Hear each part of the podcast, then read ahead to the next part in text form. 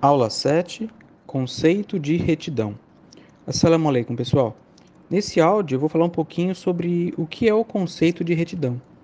E Deus, louvado seja, no Alcorão, ele diz o seguinte: A verdadeira virtude não consiste só em orientar o rosto na oração para o levante ou o poente. A verdadeira virtude é de quem crê em Deus, no dia do juízo, nos anjos, nos livros revelados e nos profetas de quem distribui seus bens em caridade por amor a Deus entre os parentes, órfãos, necessitados, viajantes, mendigos e em resgate de cativos.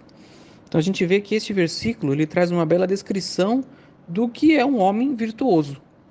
Ele tem que obedecer às regras e a sua sincera motivação será o amor de Deus e o dos seus semelhantes.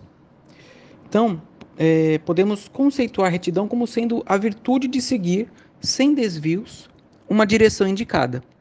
E na, na visão islâmica, né, seria seguir de forma firme a direção indicada por Deus. Então, temos quatro elementos. Primeiro elemento, a nossa fé ela tem que ser sincera e verdadeira. Segundo elemento, temos que fazer ações caridosas e bondosas aos nossos semelhantes. Terceiro elemento: devemos ser bons cidadãos, apoiando instituições de caridade e organizações sociais que se esforçam em fazer a causa de Deus. E aqui no Brasil a gente tem algumas instituições que fazem isso.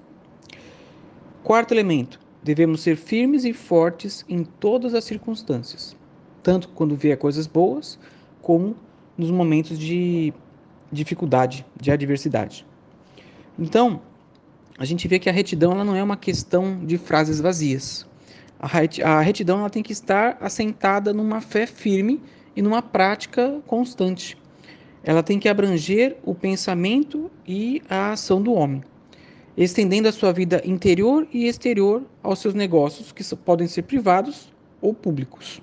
Ou seja, a pessoa ela tem que agir dessa forma em todos os ambientes da sua vida, não apenas é, na sua vida privada. Né?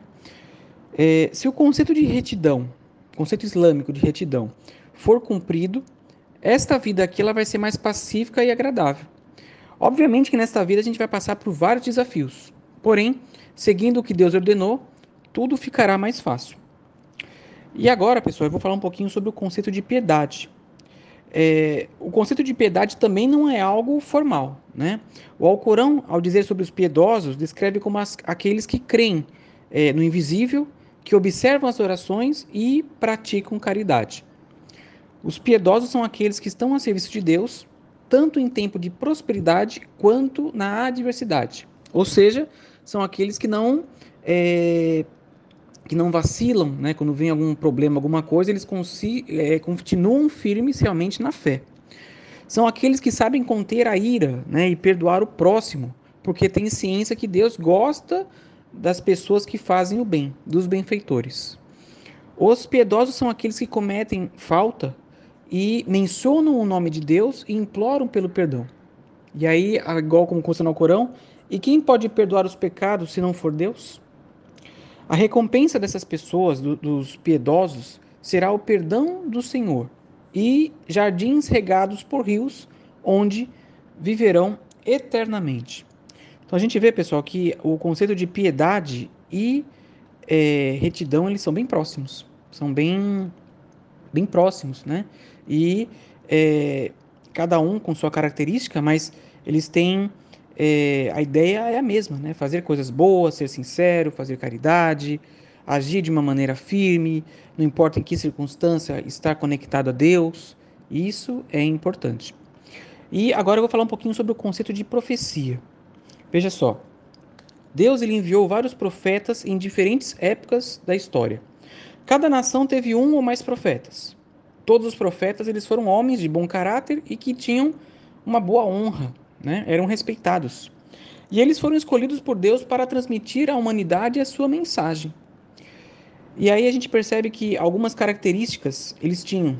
Por exemplo, eles eram honestos, tinham fé, eram inteligentes e eram íntegros. E é, esses homens eles não foram contestados na sua honra, eles eram pessoas respeitadas pelas pessoas. Embora que, como todo ser humano, eles possam ter cometido alguns erros durante a sua vida. A finalidade da profecia é confirmar o que o homem já sabe ou pode saber e ensinar o que não sabe ou não pode saber por seus próprios meios. Consiste em ajudar o homem a encontrar o verdadeiro caminho de Deus, praticar o bem e evitar o mal. A profecia, pessoal, é uma expressão do amor de Deus pelas suas criaturas e da vontade que ele tem de guiar as pessoas pelo bom caminho da fé. Lembrando que nem a gente viu no áudio anterior, que primeiro Deus mostra o bom caminho ao ser humano, que a partir daí se torna responsável pelas suas ações. Ou seja, primeiro Deus mostra o caminho, e aí se a pessoa quer seguir ou não esse caminho, aí é com ele. Ele fica responsável pela, pela decisão que ele tomar. E aí, esses homens, os profetas, eles eram exemplos para todos os demais, falando o que era verdade, o que era revelado por Deus, estabelecendo a verdade e ajudando também as pessoas a compreenderem o verdadeiro significado dessa vida, que nada mais é do que adorar a Deus. Com base nisso, a gente vê que os muçulmanos eles não fazem é, discriminação entre os profetas. Eles acreditam em todos os profetas e os seus ensinamentos eles são válidos e complementares. Então mostra que os muçulmanos eles acreditam em todos os profetas e também acreditam em todos os livros que esses, esses profetas é, receberam de Deus. Ficamos por aqui nesse áudio, pessoal. Deus abençoe a todos. Assalamu alaikum.